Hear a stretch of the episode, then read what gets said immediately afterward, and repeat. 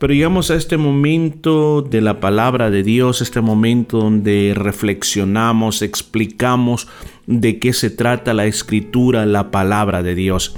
Y nos encontramos viajando a través del Evangelio de San Juan, donde encontramos muchas perlas, muchas joyas muy preciosas para que realmente entendamos qué es el cristianismo. Yo quiero decirle, uno de los pilares más grandes que tiene el cristianismo es la resurrección.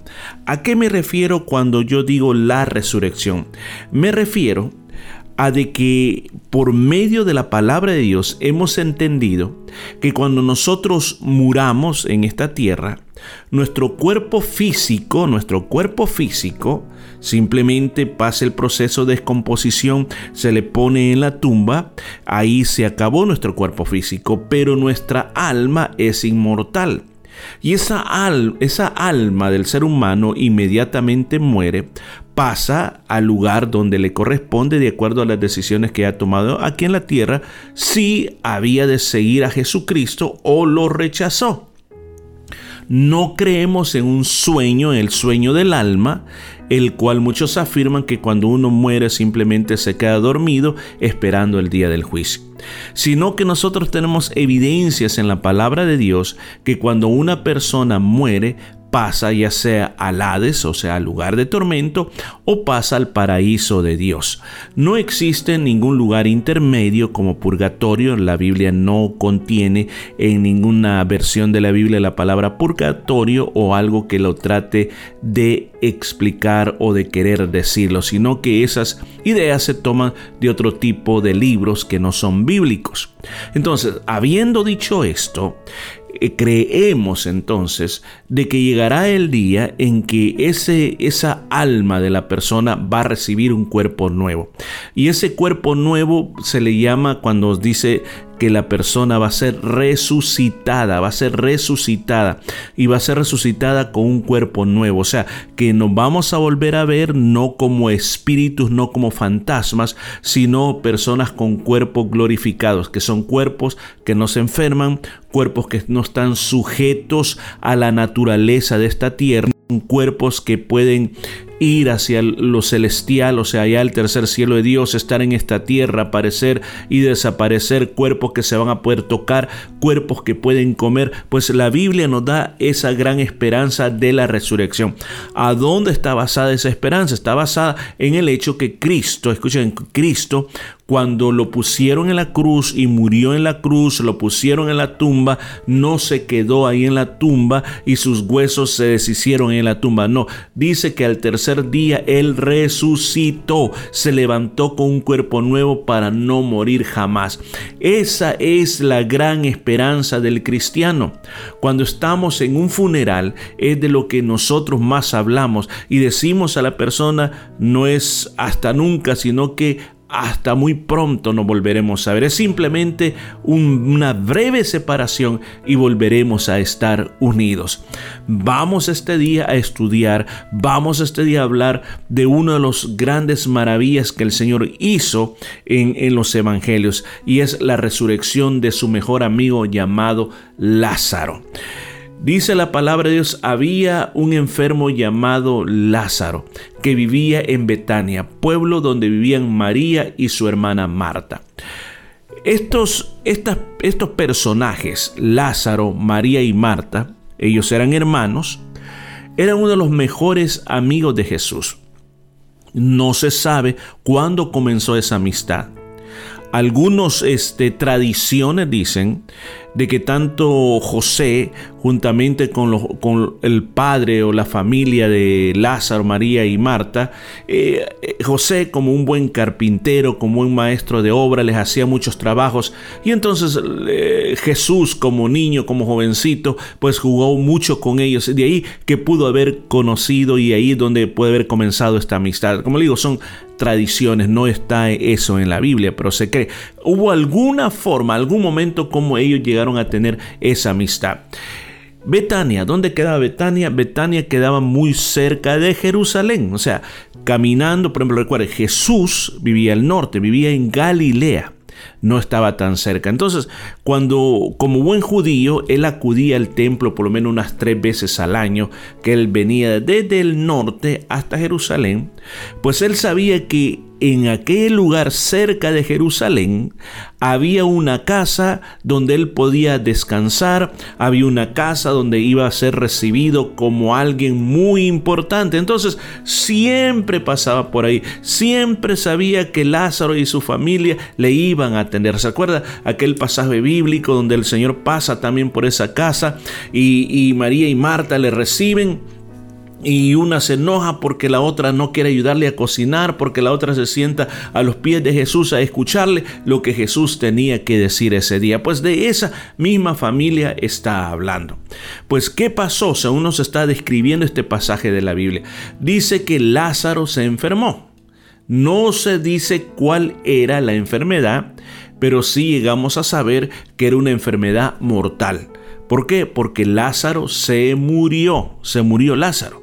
Entonces, llega esta enfermedad al mejor amigo de Jesús. Entonces María dice, versículo 2, cuyo hermana Lázaro estaba enfermo, fue la que ungió al Señor con perfume y le enjugó los pies con sus cabellos. Entonces, aquí también el comentarista o el escritor, más bien dicho, el escritor del Evangelio de San Juan, o sea, el mismo Juan, el apóstol Juan, él está haciéndonos y nos está recordando que hay uno de los incidentes. Recuerda que el Señor tuvo eh, esas oportunidades cuando, eh, por ejemplo, una mujer quebró un alabastro de un perfume muy costoso sobre la cabeza del Señor y todo el, cuerpo se le derramó el, perfume y se llenó la casa de ese olor, así como también en este caso específico nos dice que llegó a los pies del Señor, enjugó los pies con los, con los cabellos de ella, o sea, eh, estaba tan, esta mujer estaba tan feliz con lo que el Señor había hecho, de que ella derramó, derramó un ungüento, era un aceite con olor sobre los pies del Señor y luego agarró y secó los pies del Señor con su cabello. Entonces está queriendo decir de que Lázaro con esta mujer estaban conectadas. María y Lázaro eran buenos hermanos. Nos está recordando ese incidente. Como esa casa había una gran alegría por quién significaba Jesús para ellos.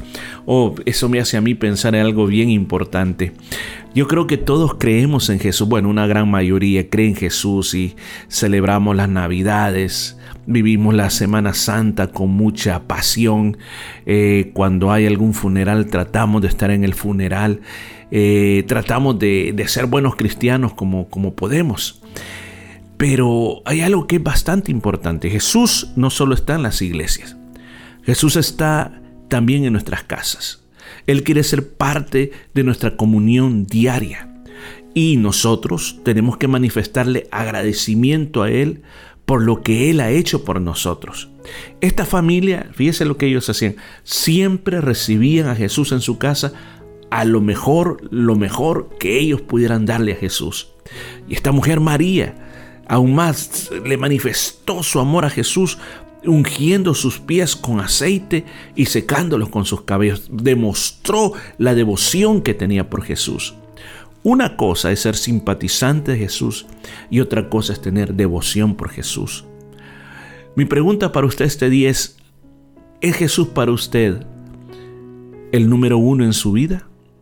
¿O es alguien que le buscamos solamente cuando estamos atravesando problemas en nuestra vida? ¿O es alguien que simplemente es nuestra ayuda o es como nuestro amuleto de buena suerte? ¿O es acaso Jesús algo que lo buscamos allá cuando ya no tengo otra alternativa más. Yo creo que esta familia, la familia de, Lázaro, nos muestra cómo Jesús era primero en la vida de ellos, cómo todas las cosas se detenían cada vez que Jesús pasaba por sus casas, era un tiempo de fiesta, era un tiempo de regocijo, porque querían que Jesús estuviera en la casa con ellos. Yo creo que hoy en día una de las cosas, una de las cosas por las cuales estamos haciendo este programa de radio y lo queremos seguir haciendo hasta donde Dios nos permita hacerlo, es porque queremos que usted invite a su vida a Jesucristo. Que Él sea el Señor. Que no solo sea una tradición que usted trae de su abuelo, de su papá, y que lo vive como usted puede y a su manera. No. Cuando yo hablo que Jesús es el centro de nuestra vida, me refiero a esto, me refiero a que usted comience a leer la palabra de Dios y se pueda dar cuenta cuáles son las enseñanzas de Jesús. Y que usted comience a seguir las enseñanzas de Jesús. Y que usted no solamente siga enseñanzas, sino que las aplique en su vida, las aplique en su familia y busque la salvación. Y que cuando usted encuentre todos esos principios, entonces usted busque unirse con otros que también están buscando los mismos principios en la vida y que tienen los mismos propósitos. Por eso estamos aquí. Por eso es que estamos hablando de todo esto. Por eso es que estamos abriendo la palabra de Dios para que usted busque a Jesús, se acerque a Jesús y lo haga el Señor y el Salvador de su vida. Versículo 3 dice, así que las dos hermanas le mandaron a decir a Jesús, Señor, tu estimado amigo Lázaro está enfermo. Había llegado esta enfermedad mortal a Lázaro. El Señor no estaba cerca, sabían que quizás venía en camino, habían oído escuchar de que Jesús venía camino para Jerusalén. Así que la idea era de que vayan a decirle a Jesús que se apure. Creemos que Jesús tiene poder para sanarle. Creemos que Jesús puede hacer un milagro. Mira qué preciosa era la fe que tenían estas mujeres tenían una fe muy grande, pero muy grande. Habían escuchado de Jesús y habían de, Jesús había ayudado a que ellas pudieran tener una fe tan grande que ellas sabían que con Jesús todo es posible. Mire, ¿por qué es que a veces nosotros no tenemos fe? O sea, cuando yo hablo de fe, estoy hablando de creer que con Dios todas las cosas son posibles. Escuche esto, nosotros tenemos dos formas de vida. O vivimos, nosotros vemos, vivimos por nuestros sentidos naturales y nos dejamos llevar por nuestros sentidos naturales o vivimos por la fe basada en la palabra de Dios. Vivir por los sentidos naturales es mucho más fácil y es lo que hace todo mundo. Pero vivir por la fe basada en las promesas de Dios ya es vivir a otro nivel. Ahora, ¿cómo se vive a ese nivel? Se vive a ese nivel cuando yo comienzo a creer que lo que dice la Biblia eso puede pasar también en mi vida. Muchas, yo creo, creo de que la familia de Lázaro había escuchado los testimonios, los milagros que Jesús estaba haciendo. Entonces ellas decían, si pasó allá, puede pasar aquí. Y esa es la clase de fe que el Señor busca en esta tierra. Y ese es el cristianismo verdadero. Cuando nosotros tenemos esa fe para creer que con Dios las cosas pueden ser posibles, son posibles. No lo buscamos como dicen, ah, ok, ya fui allá, fui acá, fui al otro lugar, nadie me resolvió. Bueno, probemos a Jesús. Vamos a ver si Jesús nos puede ayudar. Entonces le digo, por eso es que nosotros no logramos nada. La Biblia dice que conforme a nuestra fe nos va a ser hecho. Necesitamos fe para recibir milagros de parte de Dios. Entonces ellas mandaron a buscar a Jesús. Y, estas personas llegaron hasta donde estaba Jesús. Y cuando Jesús escuchó esto, dijo, esa enfermedad no lo llevará a la muerte. Al contrario, servirá para mostrar la gloria de Dios y también la gloria del Hijo de Dios. pero si uno lee más adelante, Lázaro se murió. Entonces, ¿cómo Jesús está diciendo de que esta enfermedad no lo va a llevar a la muerte? Bueno, cuando se refería a Jesús lo llevará a la muerte, estaba diciendo de que esa enfermedad no va a ser para que Lázaro quede muerto y nunca más vuelva a vivir. Eso es lo que está diciendo.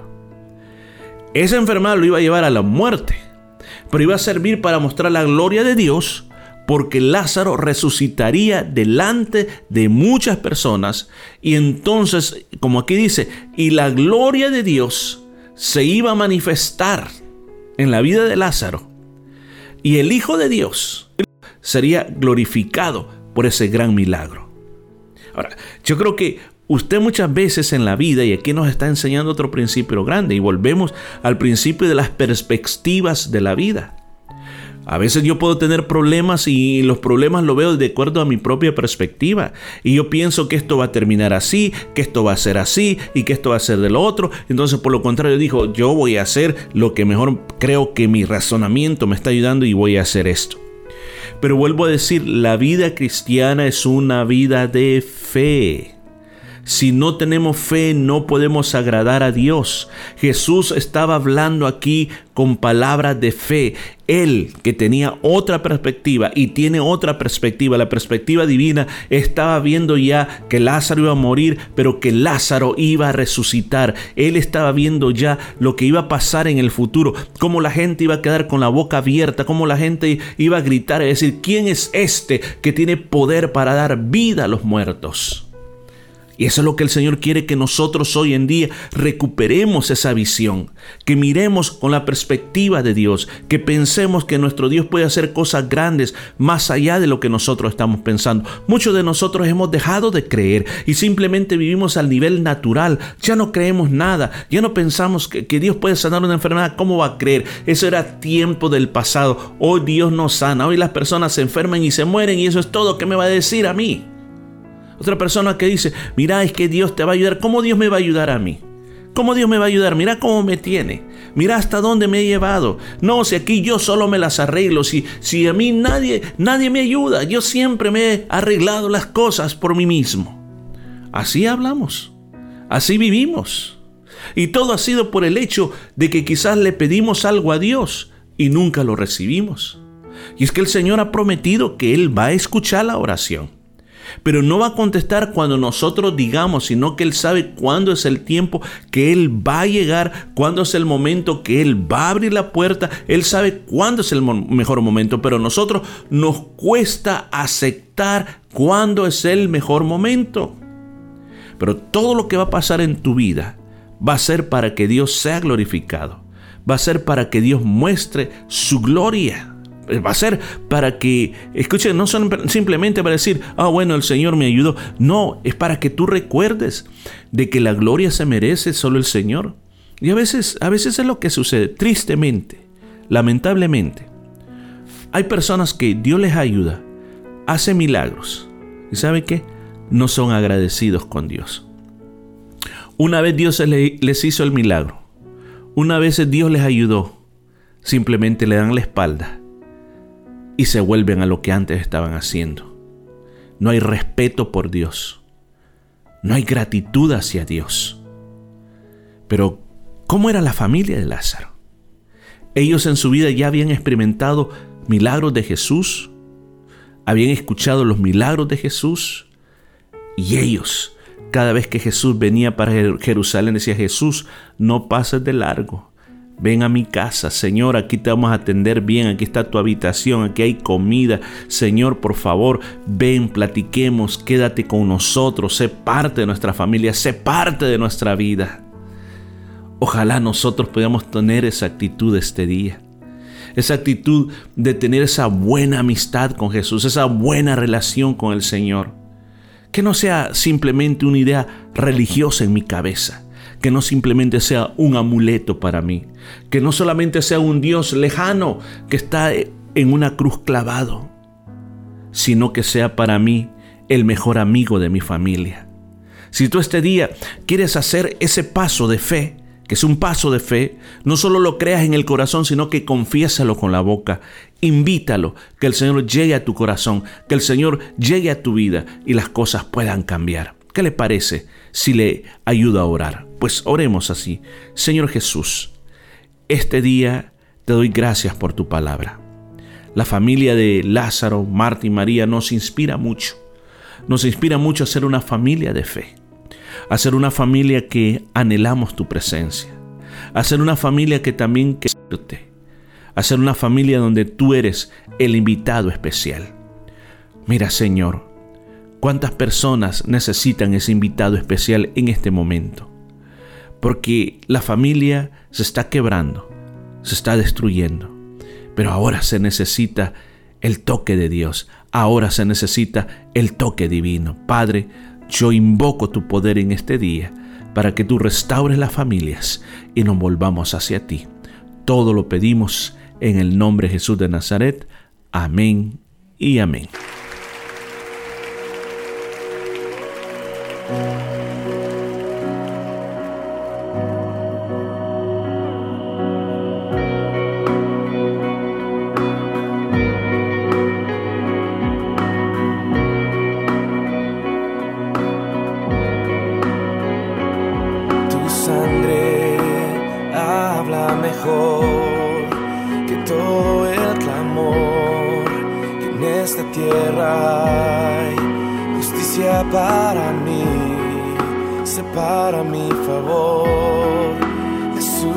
Sangre. Tu sangre, tu sangre habla mejor que todo el clamor que en esta tierra hay. Justicia para mí, separa mi favor.